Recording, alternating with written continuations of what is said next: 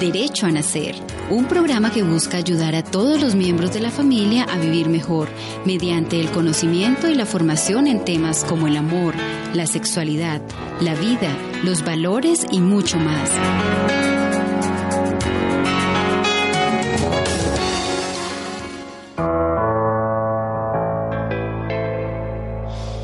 Hola queridos amigos, ¿cómo están? Estamos aquí en este espacio maravilloso que nos concede nuestro Padre Celestial para hablar de Deben Nacer.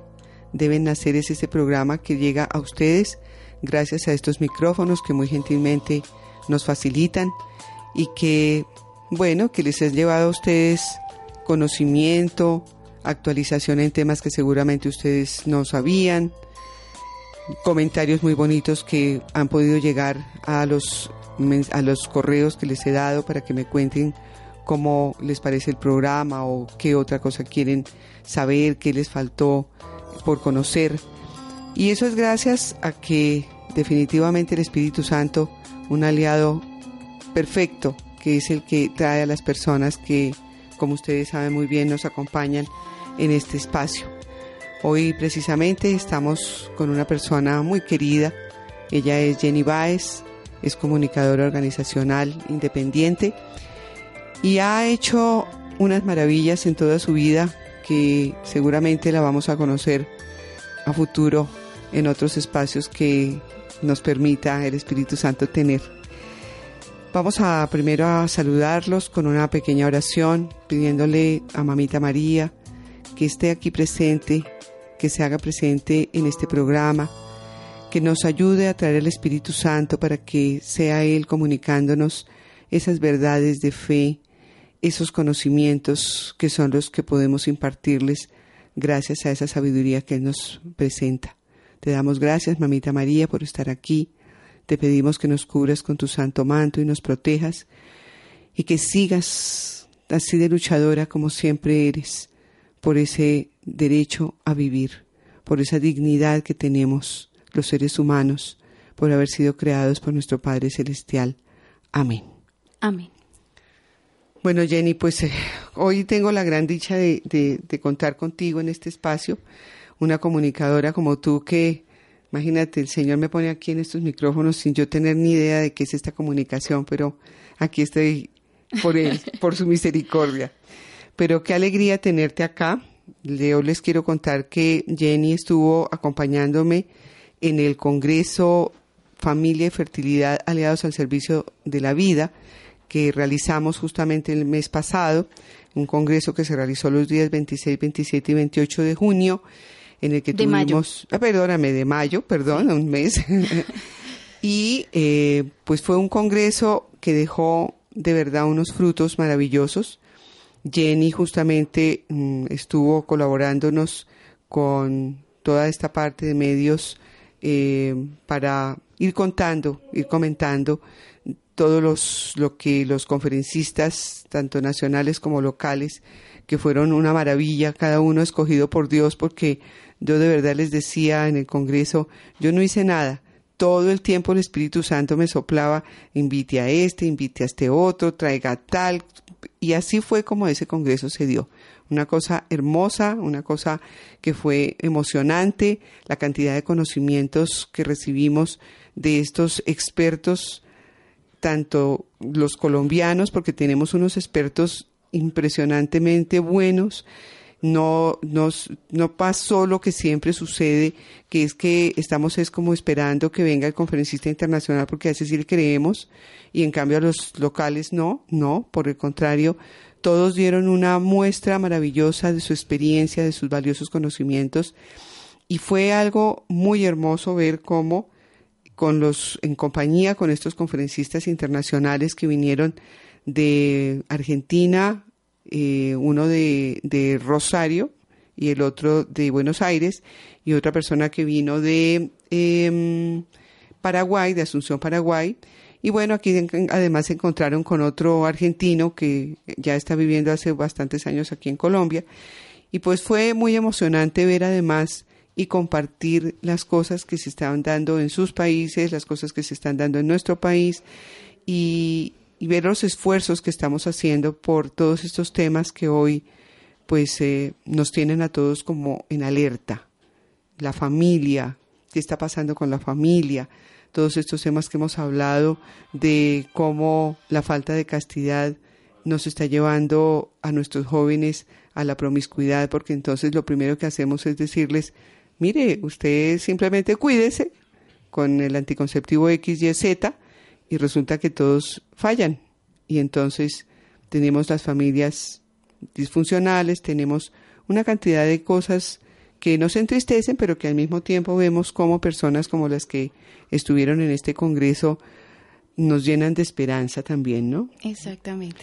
Entonces, pues Jenny, yo quería esta invitación y gracias por aceptar, era justamente para decirte, para que les cuentes desde tu punto de vista, cómo viste este Congreso desde cada conferencista o desde el entorno general y, cómo este mm, título que le dimos a este Congreso el año pasado, muy en oración y muy en un trabajo eh, interdisciplinario, surge ese, ese título, ¿no? Familia y fertilidad aliados al servicio de la vida.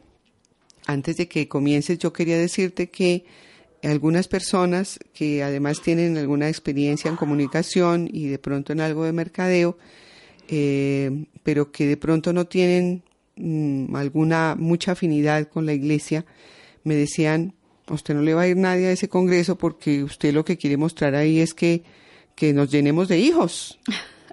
y, yo dije, mm, bueno, pues yo no, no, no les estamos proponiendo que se llenen de hijos, pero sí les queremos decir la belleza que es tener una familia. Exactamente. Y entonces, pues ahora sí te dejo para que cuentes cómo viste este contexto de este Congreso. Bueno, Martica, mil gracias primero por la invitación. Qué dicha poder estar acá nuevamente detrás de un micrófono. Me encanta la radio. Bienvenida. Eh, como comunicadora que soy. Eh, un saludo también para todos los oyentes de Radio Amiga. Y mm, con respecto a tu pregunta de cómo lo viví, ya eh, estando ahí en este congreso hace un mes, pues digamos desde dos enfoques, ¿no? El primero, como mujer y como participante. Eh, me encantó que se realizara esta experiencia porque creo que es la primera, ¿no? Es pionera en, estos temas y sobre todo también en el tema de nuevo de lo que significa la naprotecnología, ¿no? Correcto. Creo que tú eres pionera en este tema en Colombia. Creo que muchos tal vez de los oyentes de Radio Amiga, aunque han escuchado seguramente a Martica muchas veces y son fieles oyentes, ya conocerán un poco lo que es la naprotecnología, pero hay quienes no, ¿no? Entonces, enriquecerse y saber que existen eh, mecanismos desde la ciencia, ¿no? Y que existen eh, oportunidades para la creación de la vida desde la misma eh, naturaleza humana y desde el conjunto pues creado original que es hombre y mujer, entonces da mucha esperanza a parejas que por alguna razón no han podido concebir hijos y tienen ese anhelo o ese deseo, entonces abre una puerta distinta, una puerta desde la ciencia eh, para poder procrear. Así es. Eh, bueno, eso quiere decir que aprendiste muy bien lo que es naprotecnología, que es la tecnología de la procreación natural.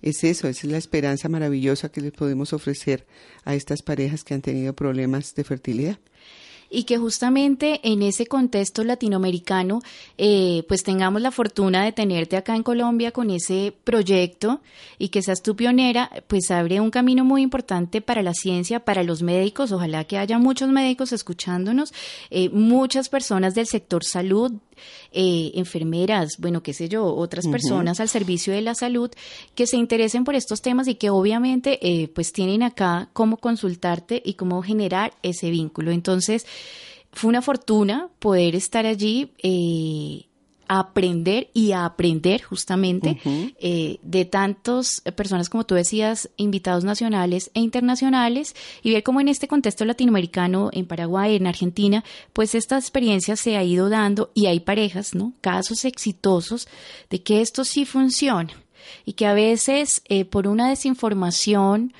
o por eh, una desmedida eh, información, como estamos ahora, una desmedida cantidad de información, recurrimos a lo primero que se nos presenta. Y entonces lo primero que se nos presenta es, bueno, y todo el mundo dice, ay, no, la fecundación in vitro, ¿cierto? Pero desconocemos todas las otras eh, posibilidades que tenemos y desconocemos también que, que estos temas que se publicitan tanto hacen un daño al cuerpo de la mujer y a la familia y a la sociedad. No vamos a hablar acá, pues digamos, no desde el contexto moral, es decir, yo no soy ni religiosa, ni sacerdote, ni, ni digamos tendría como elementos para hablar desde ese contexto moral.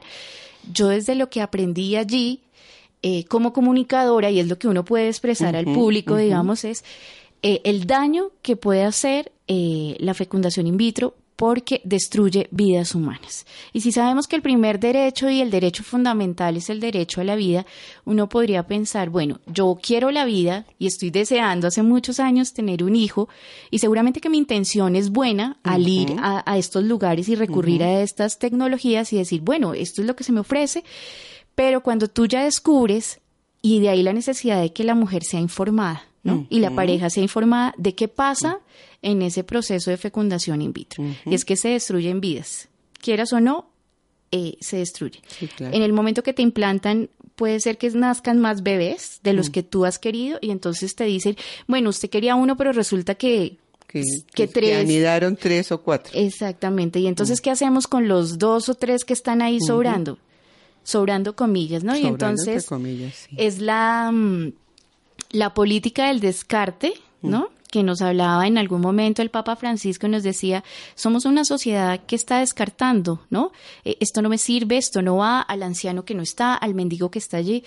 Y lo que nos une pues es justamente el amor. Entonces es desde este punto de vista ya como comunicadora es entender, y me quedó supremamente claro, que lo que hay es una destrucción de seres humanos, ¿sí? Que aunque se piense que se quiere hacer un bien y obviamente a todas estas personas que seguramente nos escuchan y han pasado por estos procesos, dicen, pero bueno, mi intención fue buena, yo lo que quería era tener un hijo, eh, es un deseo noble, obviamente. Eh, pero bueno, hay otras alternativas y es descubrir lo que hay detrás de esto que aparentemente se nos presenta como una bondad, ¿no? Y eh, pues que difundamos también, yo creo que sería como un segundo llamado y que yo descubrí en este congreso es seguramente uno tiene amigos, eh, personas conocidas o ocasiones en las que alguien te puede sugerir o preguntar, oye, mira, es que no he podido tener hijos, es que me gustaría eh, casarme, pero pues tengo este problema. Entonces, es cómo hacemos para difundir esto que es tan bueno, ¿no? Y que ha tenido tantos éxitos. Yo, tú contabas y creo que se presentó el testimonio ahí también, Martica, de un bebé o dos bebés que ya Nacieron tres bebés desde el momento en que inicio mi asesoramiento con las parejas, porque vale la pena aclarar algo. Aun cuando tengo conocimientos en Technology, que es la tecnología de la procreación natural, y que además eh, está en inglés, pues que ya les he contado acá también que eh, esto lo está difundiendo una universidad en Estados Unidos, que es la Universidad de Creighton, en realidad lo que yo eh, estudio, lo que yo aprendí fue para ser profesional en el cuidado de la fertilidad, pero no soy del área de la salud. No tengo nada que ver con el área de la salud. ¿Por qué entonces estoy en esto? Bueno, desde que llegué a la fundación realmente me interesé mucho porque las, las parejas que llegaban eh, querían simplemente no tener más hijos y usaban anticonceptivos. Y entonces mm, empezamos a ver que estos anticonceptivos eran abortivos, la gran mayoría. ¿Que se pueda demostrar? No, no podemos demostrar, no sabemos cuándo un anticonceptivo realmente hizo su función como anticonceptivo y cuándo se coló en el mejor de los sentidos eh, un, eh, espermatozoide que finalmente fecundó al óvulo y que precisamente por eh, por el mismo proceso químico del anticonceptivo, no permite que haya un endometrio que reciba ese embrión y entonces se produce los, lo que se conocen como los abortos silenciosos o se conocen como los microabortos. Mm, hacer investigaciones en esto a nadie le interesa, obviamente. Esto es, ya lo hemos dicho, es un negocio. entonces pues definitivamente no. Pero sí es bueno contárselo a las personas. Tal vez lo que las está poniendo ahorita en alerta son las parejas que llegan, no digo que todas, a decirme no, no, pues no puedo tener hijos, tengo problemas de infertilidad y cuando empiezo a preguntar su historia es que desde los 15 años están utilizando anticonceptivos, entonces esto les afectó terriblemente su, su fertilidad. Eh, y entonces como que ya en este momento hay muchas mujeres que están diciendo oye, ¿cómo? Pero es que a mí los médicos me dicen que eso no funciona, que esos métodos naturales no funcionan. Entonces, lo que yo realmente asesoro aquí a las parejas es para que sepan reconocer sus, eh, sus días fértiles e infértiles y para que sepan reconocerse como mujer, esta asesoría dura un año, mira, un año. Y uno dice, pero un año, pero ¿qué es lo que hace esa señora durante un año? Bueno, pues estar pendiente hasta que la mujer conozca perfectamente cómo son sus secreciones vaginales y sepa reconocer cada una de ellas. Dentro de estas secreciones hay muchas que habían sido, que estaban ocultando enfermedades que se llaman subyacentes, enfermedades que nunca fueron detectadas y que simplemente cuando fueron a lo que tú dices, por el facilismo, por la rapidez y porque tienen el dinero, porque no es barato, se van a las tecnologías de reproducción artificial y nunca les dicen, mire, es que su problema es que usted tenía, por ejemplo, un desequilibrio hormonal. Entonces no estaba produciendo suficiente progesterona y por lo tanto no nunca tuvo cómo sostener un embarazo. Y eso, ¿por qué no se lo dijeron? Pues porque no les interesa, ellos van enfocados en que van a hacer la, la fertilidad in vitro o la inseminación artificial o lo que se llame, cualquiera de estas tecnologías artificiales, y nunca le pusieron atención a cuál era el problema que le estaba generando la, infertilidad y que es un problema para corregir, que es un problema médico para corregir. Entonces, claro, cuando yo ya en el modelo Creighton, en la asesoría, les empiezo a encontrar estos problemas fisiológicos, como no soy médica, inmediatamente los envío al médico. Y el médico empieza a trabajar en el modelo, en los protocolos que tiene la NAPRO Technology. Entonces, cuando tú dices, este llamado, ojalá lo escuchen de verdad muchos médicos, es, no tenemos médicos consultores de NAPRO Technology en Colombia. Exactamente. Solamente estoy yo, pero solamente como profesional en el cuidado de la fertilidad pero en este momento estoy trabajando con consultores de Technology que viven en otros países, que muchos, algunos de ellos fueron los que vinieron al Congreso, y qué bueno que tuviéramos ese médico acá.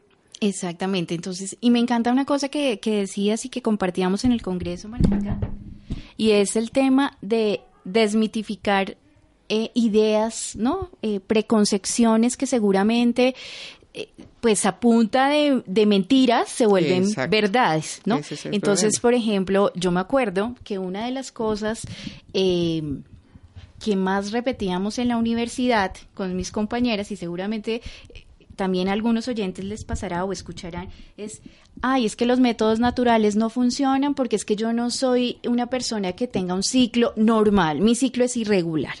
Y ese es un mito que nos han querido vender, pero que no es cierto. Si la mujer empieza a reconocerse en este proceso que Martica dice, en este proceso con la pareja, se va a dar cuenta que su fertilidad no depende solamente de una variable, depende de muchas variables. Así es. Y, eso me pareció interesante conocer gente que desde la ciencia te puede decir esto y que está comprobado, ¿no? Y lo vimos ahí con eh, Angelique. Angélica. Angélica. Angélica Sarmiento, sí. Una de, una de, las conferencistas. Y obviamente tantos eh, otros mitos, por ejemplo, decir que entonces eh, los métodos naturales son para que tú tengas te llenes de hijos, ¿no? Es otro de los mitos que también escuchamos comúnmente. Y obviamente este Congreso, eh, que tenemos unas memorias muy importantes y que para quienes no pudieron asistir, pues no se lamenten porque evidentemente van a poder consignar todos estos conocimientos y compartirlos porque hay unas memorias que a través de la Fundación Derecho a Nacer, eh, que ustedes conocen los teléfonos. Sí, ya, ya los voy a decir de una vez ya que estamos hablando, pero al final siempre los digo. Pueden llamar al 212-7359 o al 212-7174. O nos pueden escribir a info arroba derechoanacer.org. Entonces es una información muy importante en la que paso a paso vamos a ir conociendo un poco qué es la naprotecnología, cómo la mujer puede reconocer su fertilidad, cómo la pareja puede reconocer y los casos de éxito y seguramente pues que también si alguien tiene alguna duda o ya es el, tiene esa inquietud, desea tener un hijo y no ha podido, pues puede encontrar este apoyo en Marta Elena y en la Fundación Derecho a Nacer. Entonces creo que eh, fue un éxito en ese sentido, es, es, pionero este Congreso en Colombia, eh, es pionero en traer esta tecnología al país y es una tecnología que podemos aprovechar y que podemos dar a conocer a otras personas que están requiriendo este servicio, ¿no? Así es, así es. Los tres casos de las parejitas que afortunada y felizmente tuvieron a sus bebitos después de que ya, ya habían pasado bastante tiempo y nadie les daba respuesta y iban a muchos ginecólogos y finalmente les decían, como te digo ahora, todo está perfectamente bien. Cuando empiezan a graficar y empiezan a reconocer justamente cuáles son esos factores fisiológicos que les estaban limitando de alguna manera poder quedar en embarazo.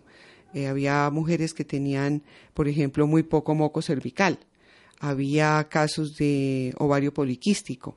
Había casos de amenorrea que desde muy chiquita eh, esta mujer tuvo y le estaban, eh, ¿cómo se llama?, produciendo la, la menstruación con anticonceptivos o sea, con químicos, con una progesterona química que le hizo mucho daño a su organismo y que finalmente nunca logró eh, este, el objetivo que era. Entonces, eh, el modelo Creighton y la Napro Technology usan todo natural. Entonces, aquí lo que se usa es progesterona natural y hay una terapia muy buena de reemplazo de la progesterona que se hace con, progesterona natural.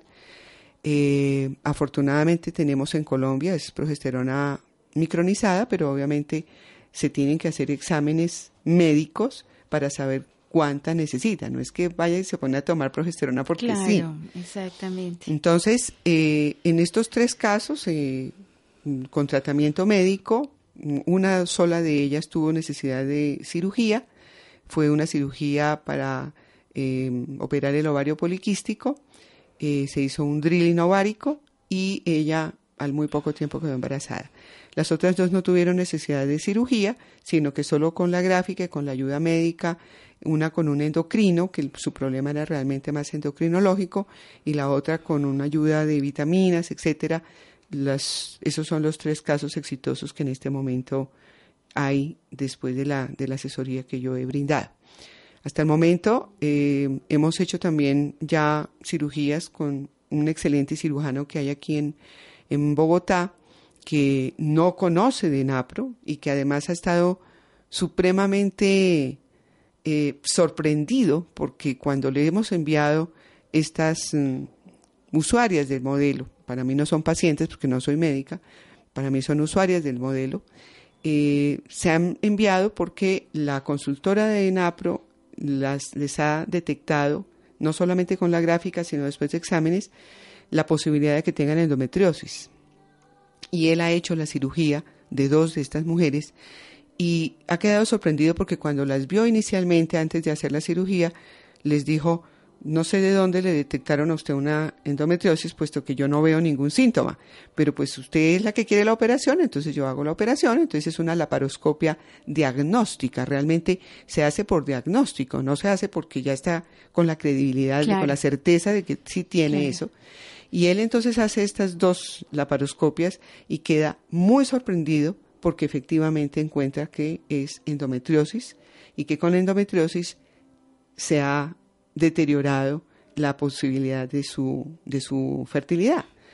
Y bueno, estamos esperando resultados, ellas siguen la gráfica y están en este momento eh, con el modelo y esperamos ya el resto se lo dejamos a Dios porque él es el único que sabrá aquí. Y además que eh, también era muy bonito ver en, en el Congreso Martica las experiencias eh, como tú dices, de las mujeres porque son experiencias personalizadas. Es decir, aquí no se va como en masa, ¿no? Como en la masa y entonces a la masa hay que decirle, mire, este anticonceptivo y tómeselo media hora antes de tener una relación sexual y esto le funciona a todo el mundo igual. Exacto. Y resulta que no es así, nos están mintiendo porque no es así y uno se da cuenta, eh, pues yo no soy médica, entonces obviamente eh, muchos términos me desconcertaban, pero gracias a Dios tuvimos eh, esa pedagogía y ellos tuvieron esa pedagogía para poder explicar y hacer muy fácil eh, el mensaje, hacer muy comprensible el mensaje para quienes no somos médicos y nos interesan estos temas eh, por la salud de las mujeres, evidentemente, por la salud de la pareja. De las mismas mujeres que estaban ahí, que como tú dices, tú los recibiste como mujer y como asistente.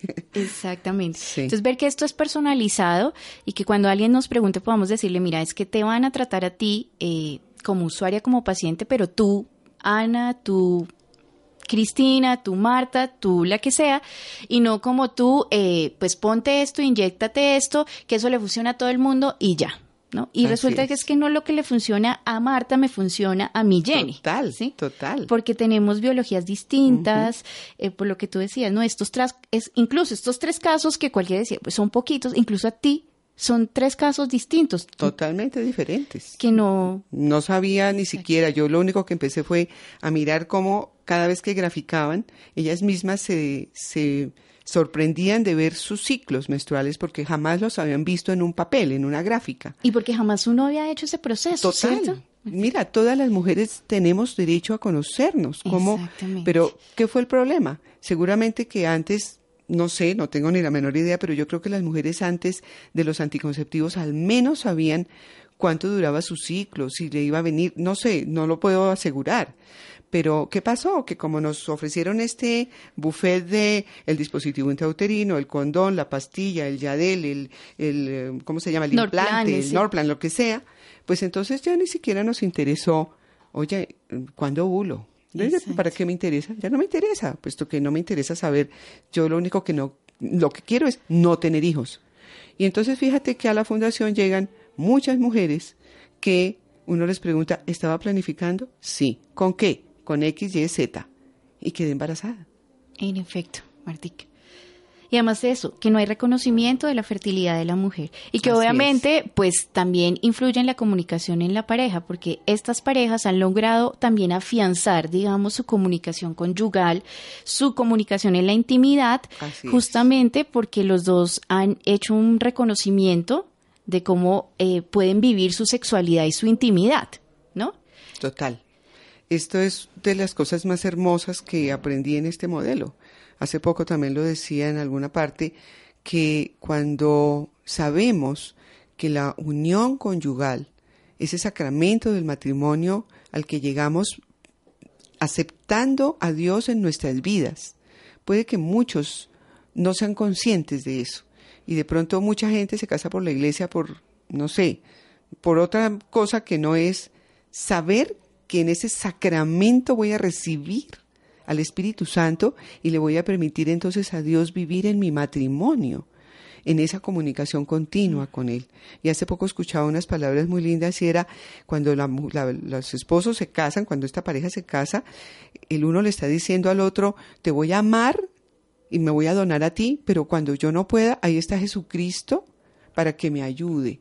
Y eso es mucho de lo que motivamos acá, que en ese matrimonio esos dos caracteres que los mencionó tanto eh, el beato Papa Pablo VI en la Humane Vitae, que es el unitivo y el procreador, siempre tienen que andar juntos, pero que en el momento en que eso se, se, desune, porque nosotros mismos nos encargamos de eso, entonces el unitivo, sí, las caricias, los besos, la unión, pero resulta que el procreativo no está porque entonces me puso el condón, me tomo la pastilla, me lo que sea, pues entonces ya no están unidos. Y eso es lo más lindo que pude aprender, que no solamente ese, esa unión de estos dos vínculos de los que habla Papa Pablo VI, del sentido unitivo y el procreador, sino también el hecho de que estar unidos y entregarse en esa relación no solamente es la parte física, sino es que también la parte psicológica, espiritual, la afectiva, todo está allí. Son y es de eso entonces habló San Juan Pablo II, cuando habla de la teología del cuerpo, cuando habla del alma profunda de la sexualidad. Todo esto está inmerso en este... Y, que finalmente una cosa importante que tú decías en el Congreso, Martica, y pues obviamente los demás conferencistas, y que me caló profundo en el corazón, ¿sabes? Sí. Porque no lo había pensado así, es que no, finalmente el, el, el resultado de esa relación no es un producto. Exactamente. Como en otras eh, vamos a, seguir esto porque es muy importante lo que vas a decir, entonces vamos a hacer un break y ya regresamos. Vale, Martica.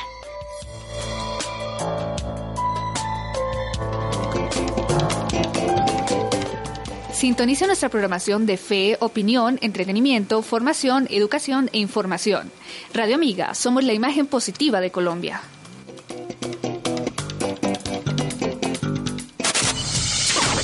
La realidad, la opinión, la información y todo lo que necesitas saber en el campo regional, nacional e internacional. Cultura. Ladies and gentlemen. Deporte. Exactamente. Tecnología. Música. Música. Es realmente muy emocionante para mí. Regiones.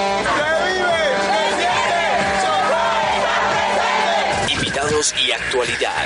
En verdad es magnífico. Radio Amiga Internacional presenta Cultura con altura. Cultura con altura. Porque la cultura.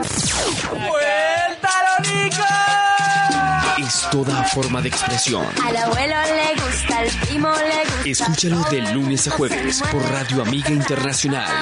Para toda la familia, radio con valores. Cultura con altura. Esto está empezado.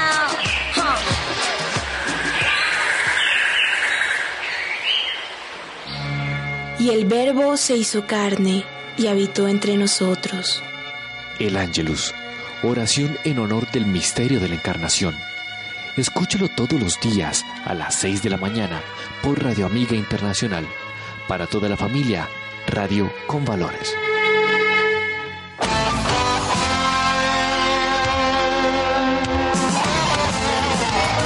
He andado mucho camino, he andado mucho una imagen se perfila en la llanura, abrazada por el sol de la sabana.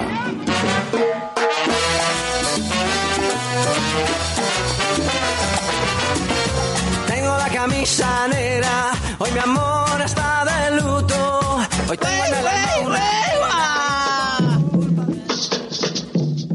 La música y el folclor colombiano, bien intangible de la humanidad.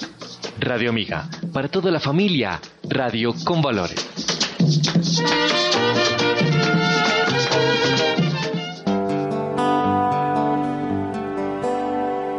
La emoción del primer beso, la alegría del regreso a casa, un atardecer con la mejor compañía, todos esos momentos que dan alegría a tu vida. Radio Amiga, para toda la familia, radio con valores.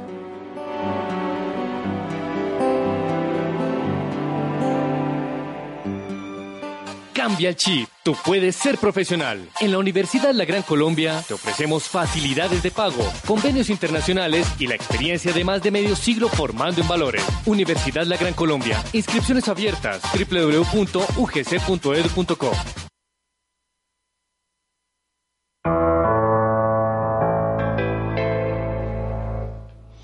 Bueno, Jenny, tú ibas a decir una cosa súper importante que ahora sí retomemos la idea completica porque esto es valiosísimo para nuestros oyentes. Bueno, Martica, que yo como mujer y obviamente como mamá, yo soy mamá eh, soltera de una hijita que amo con todo mi corazón, que se llama Guadalupe. Precioso, además. y entonces esta es una porra para todas las mujeres que han dicho sí a la vida, además. Un saludo para ellas. Bendita sea. Entonces, em, decirte que, que pues obviamente uno se da cuenta del milagro de la vida, ¿no? Que, que no es como también otro de los tantos mitos que nos dicen los medios de comunicación y muchas de estas ONGs interesadas pues en, en comillas, la salud de la mujer, pero realmente están interesadas es en que tengamos productos, ¿no? O, entonces te dicen em, que en, en, la, en la naprotecnología, obviamente el fruto de esa relación, de esa comunicación conyugal, pues es un fruto natural que es tu hijo.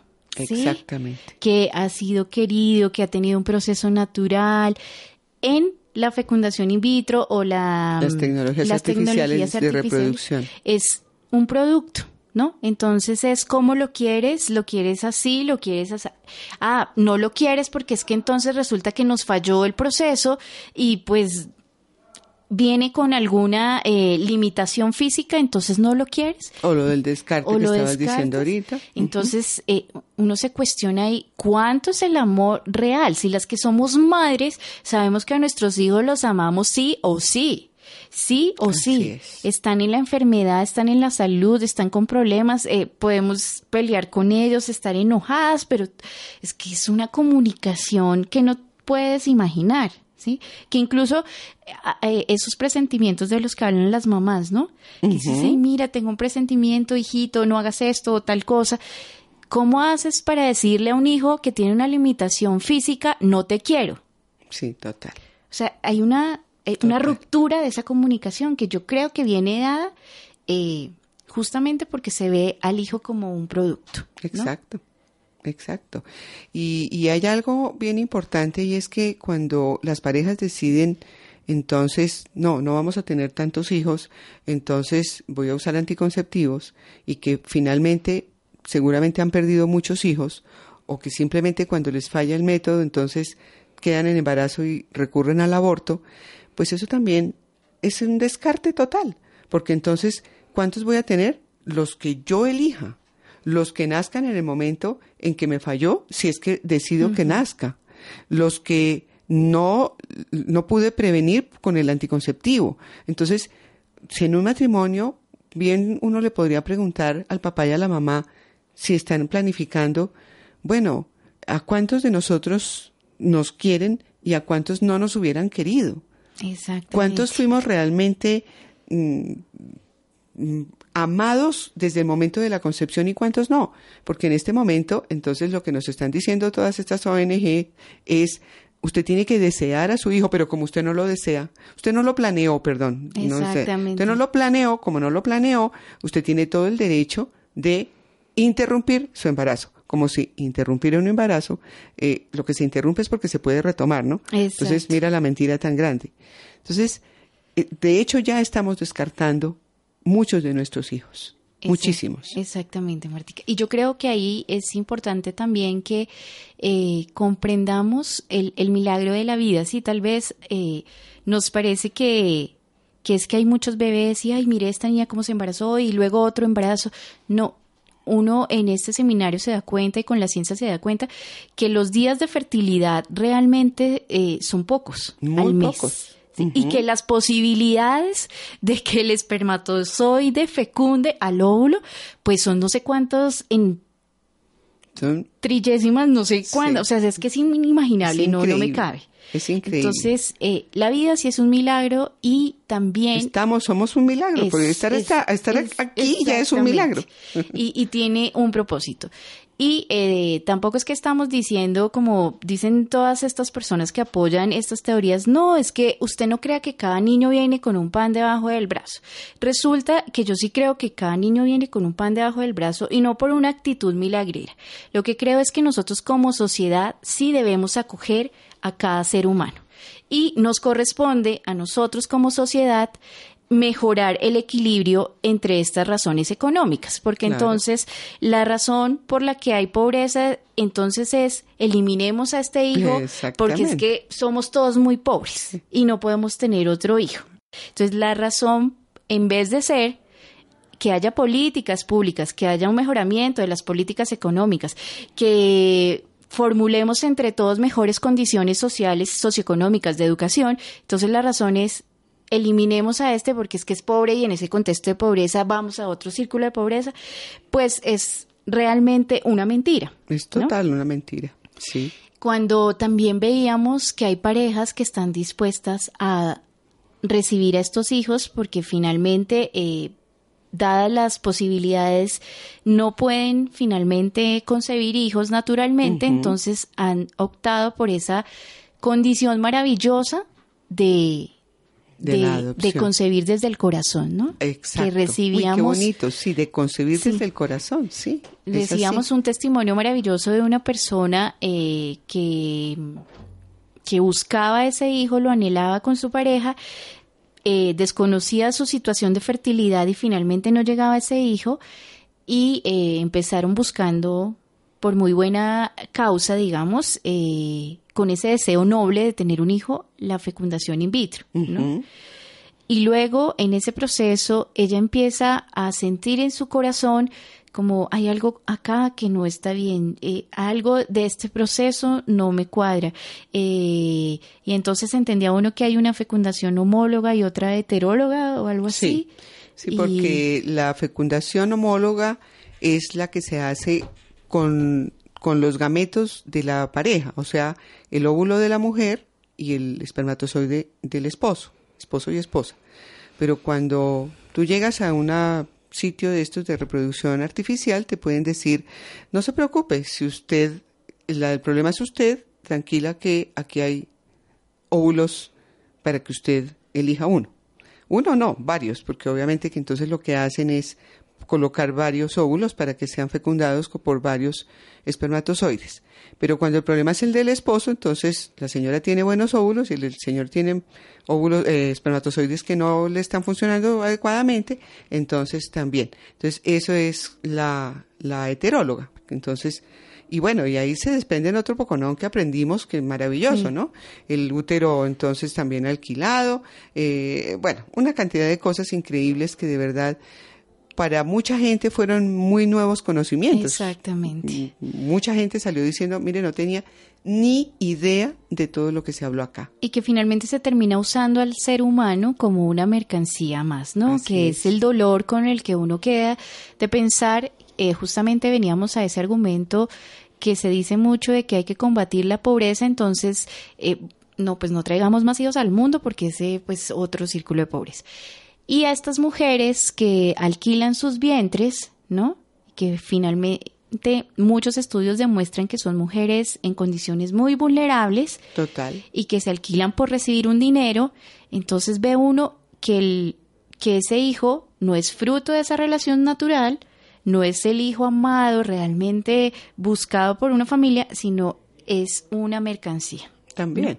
Y veíamos cómo los ejemplos que nos daba la senadora, que felizmente tuvimos allí también a la senadora María Mercedes Guerra de la Espriella, con su proyecto de ley justamente sobre los vientres eh, de alquiler, como una mujer que permite o que se presta para, para alquilar su vientre, puede pasar por una cantidad de problemas increíbles. Me llamaba mucho la atención cuando decía, si esta mujer se llega a enfermar o si, y, por culpa de esa enfermedad el, el, bebé que lleva en su vientre tiene problemas, pues ya no se lo reciben. O sea, un producto total. o sea, eh, no, es un, no es un hijo, es, es un niño producto pero no es ese hijo amado, sino que es un desechable, es un, un descarte, como decías ahora.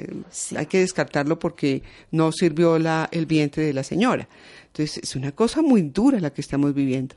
Y esta mujer que hizo eh, este, digamos, alquila su vientre, eh, toma esta decisión por un dinero, se ve luego ¿no? Eh, en la necesidad de decir, bueno, ¿y ahora qué hago? Este hijo ya no me lo reciben. Exacto. me quedo con él y digamos si tiene una limitación física, entonces nadie me va a ayudar. Ahí sí estamos contribuyendo justamente a eso, ¿no? A, a generar esa, eh, ¿quiénes sirven y quiénes no sirven. Y resulta que esta sociedad no se trata de, de pues quiénes sirven, quiénes son utilizables y quiénes son, porque pues nosotros somos seres humanos y la dignidad de la persona humana no acaba en una enfermedad. Total. Sí. Total.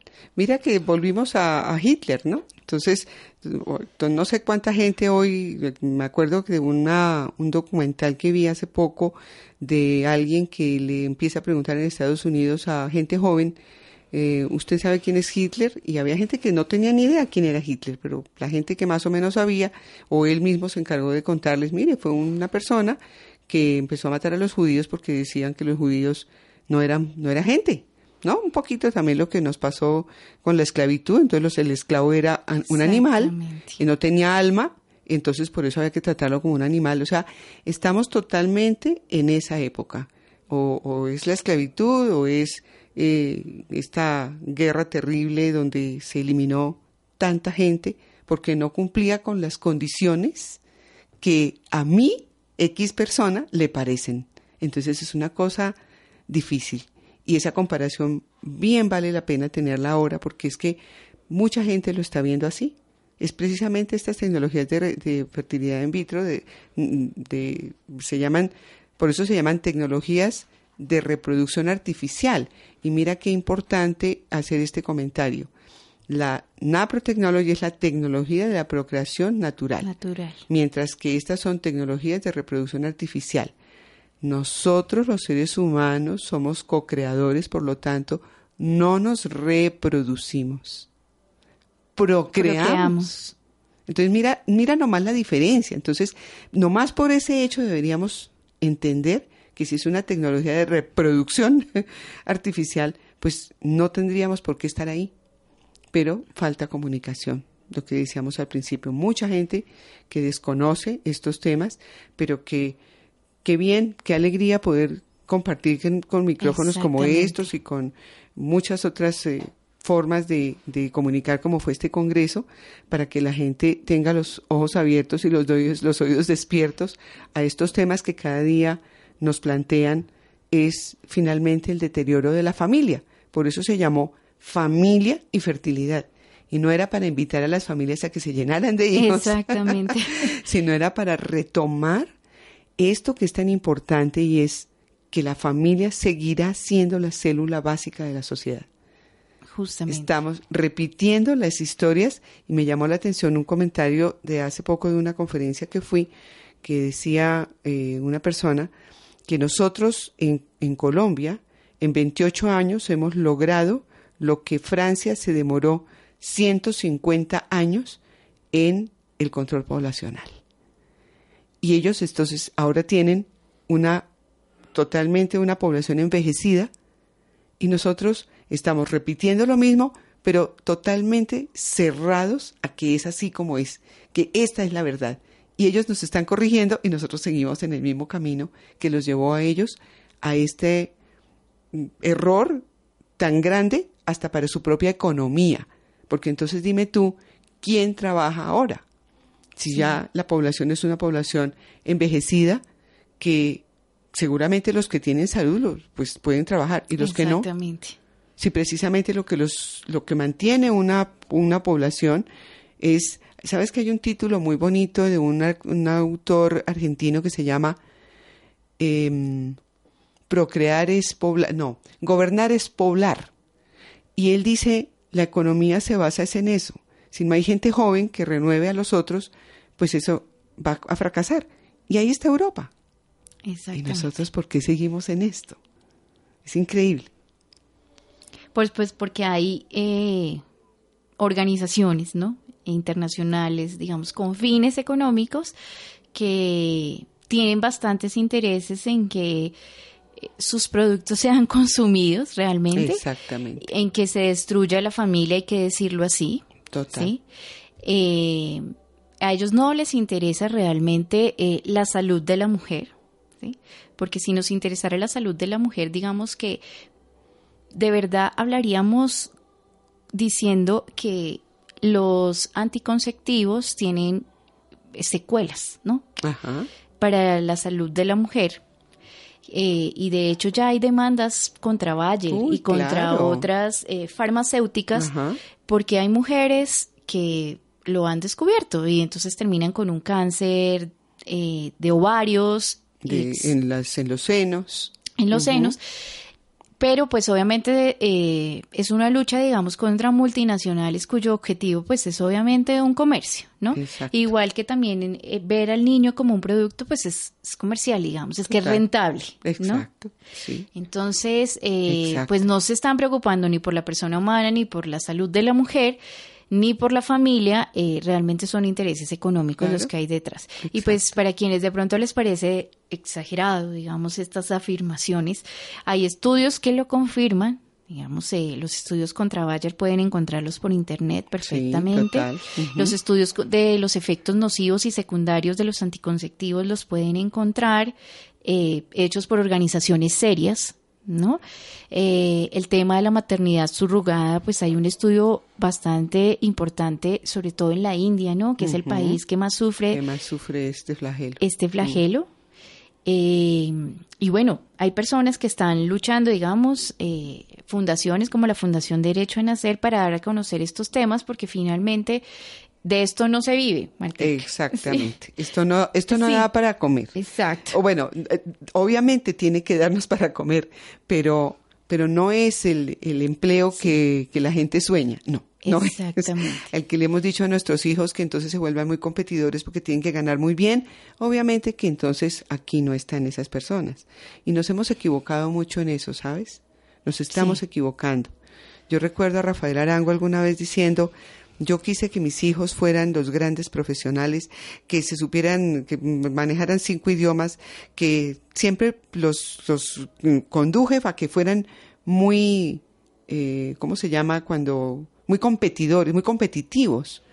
Y fracasé. Ese no era el camino. El camino es otro. El camino es mostrarles cómo la dignidad de la vida es lo primero. Exactamente.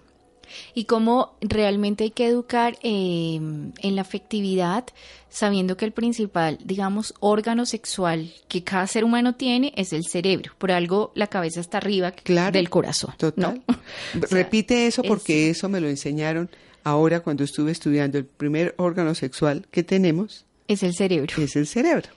Y si uno se da cuenta desde la biología, pues te dice, porque ahí está la hipófisis y entonces manda todas las eh, emociones que igual tú tienes que controlar, porque es que el problema no está en sentir, para aquellos jóvenes que nos están diciendo, ay no, pues es que entonces aquí están las señoras mojigatas eh, que están diciendo que el problema es sentir. No, el problema no está en sentir, el problema es qué haces con eso que sientes. Exactamente. Y entonces si educamos a los hijos a saber que yo puedo sentir esta emoción, así como la rabia, la tristeza, el dolor, la alegría, pero ¿qué hago con eso que siento? Entonces puedo direccionarme. Y de hecho hay un estudio de la UNESCO donde dice que los emprendedores de, de en 15 años serán realmente las personas que tengan esa capacidad, esa inteligencia emocional, ¿no? Que nos están hablando. ¿Y cómo tenemos inteligencia emocional? Pues aprendiendo a reaccionar, aprendiendo a analizar qué es lo que nos están diciendo de un lado y del otro. Aquí no se trata de que pues de imponer, sino se trata de decir, mira, esta es la verdad. Si de este lado escuchas que lo mejor son los anticonceptivos, bueno, ponte tú a ver qué son los anticonceptivos, qué me estoy inyectando, qué me estoy poniendo y de este lado escucha por qué los anticonceptivos tienen efectos secundarios, qué pasa con eso y ahí sí puedes tomar una buena decisión. ¿No? Es que, pues para eso yo digo siempre, y me lo dice mi hija, es que por algo la cabeza está encima del, del, cuerpo, ¿sí? No es el corazón, ¿no? Y no se trata entonces acá de decir que no hay que sentir y que no hay que, pues hay que hacer ese equilibrio entre razón y sentimiento. ¿No? Entonces, ¿yo qué hago con esto que siento? Sí estoy sintiendo, reconocerlo, pero hacerlo. Igual que la persona que quiere, y creo que lo veamos también muy claro en el Congreso de Fertilidades, yo tengo este deseo, quiero tener, es un deseo noble, es un deseo bueno, quiero tener un hijo. ¿Qué hago con este deseo? ¿No? Y entonces, este testimonio de la última persona que nos acompañaba. la doctora Rebeca y Yara Méndez. Hermoso testimonio, nos deja ver claro eso. Ella tiene un deseo noble, acompañada por su esposo, quieren tener un hijo después de tantos años de no poder tenerlo. Empiezan este proceso y en la mitad del proceso se dan cuenta pues que no es lo que ellos quieren, que realmente no quieren un hijo concebido de esta manera y que se van a dar cuenta que van a perder tres más por tener uno, ¿no? Así es. Y que es egoísta esa decisión eliminar tres, porque tienes que eliminar tres para tener uno. Sí, exacto. Entonces se dan cuenta de que es una decisión egoísta y con todo el dolor, porque hay que decirlo, obviamente les causa dolor, eh, emprenden otro proceso que es pues el concebir desde el corazón y tienen pues hoy en día dos hermosas eh, niñas adoptadas a quienes pues les han llenado de mucha felicidad. Entonces también la adopción, veíamos el Congreso, creo que una de las conclusiones también grandes era que la adopción es un camino eh, también eh, cuando eh, no es posible la fertilidad natural. De hecho, fíjate que dentro de los estudios que tiene la NAPRO, que ha hecho el doctor Thomas Hilgers, que fue quien creó esto de la naprotecnología, él dentro de sus mm, porcentajes de eficiencia de la NAPRO es, incluye los casos en que le dice a la pareja, ya no hay nada más por hacer, adopte. Y son varias las parejas que definitivamente ya, se ya han agotado todo y ya se han dado cuenta que el problema que tienen a nivel de infertilidad es un problema imposible. Hay tres requisitos importantes para, para no tener problemas de, de fertilidad y es que tengas buenos óvulos, que haya buenos espermatozoides y que haya buen moco. Cuando esos tres, cuando alguno de ellos tres se puede mejorar, maravilloso. Pero cuando definitivamente ninguno de los tres funciona, pues entonces adopte. Y es una cosa hermosísima. Hermosa. El amor que tienen con estos niños y ese testimonio que nos daba esta doctora Rebeca de cuando recibió esos chiquitos que además el primero lo recibió y le, tocó demordarse cuatro años para tener el segundo. Y creo que fue una cosa muy emotiva para contarnos a todos que este hijo tan amado y tan deseado. Exactamente. Cuatro años esperándolo. Cuatro años. Esto fue una cosa hermosísima. Hubo también otra conferencista muy importante que es la doctora Ilva, Ilva Gema Alfonso. Ilva Alfonso, quien también, y, nos mostró un, también desde e, eso que tú decías ahora, de concebir desde el corazón, porque es que ella también, finalmente, sus hijos adoptados, es, es una maravilla. Y ella comentaba cómo hemos llegado a despreciar un poco la cuestión del, de la adopción como, ay, usted tan bonita, ese favor que le hizo. No, yo no fui la que le hizo un favor. Es ese bebé el que me hizo el favor a mí. No me dio la oportunidad de ser mamá, me dio la oportunidad de, de, ser una familia con papá, mamá y con estos hijos. Entonces es un regalo hermoso que Dios nos dio. Había una compañera mía, también profesional en el cuidado de la fertilidad, que venía de México, que vino al Congreso, y ella eh, es colombo mexicana y también nos contó pues su testimonio lindo, es que ella a sus dos hijos los adoptó en Colombia. En Colombia, Y son niños colombianos que hoy son la, el motor de sus vidas y son sus hijos. Entonces, miren que esto es bastante importante tenerlo en cuenta. Yo recuerdo que en algún encuentro que tuvimos con eh, un foro sobre el aborto, justamente, en esta mesa estaba Mónica Roa, estaba Florence Thomas, estaba, bueno, otras mujeres eh, feministas que pues las apreciamos mucho. Aquí no se trata de que ellas allá y nosotros acá, ¿no?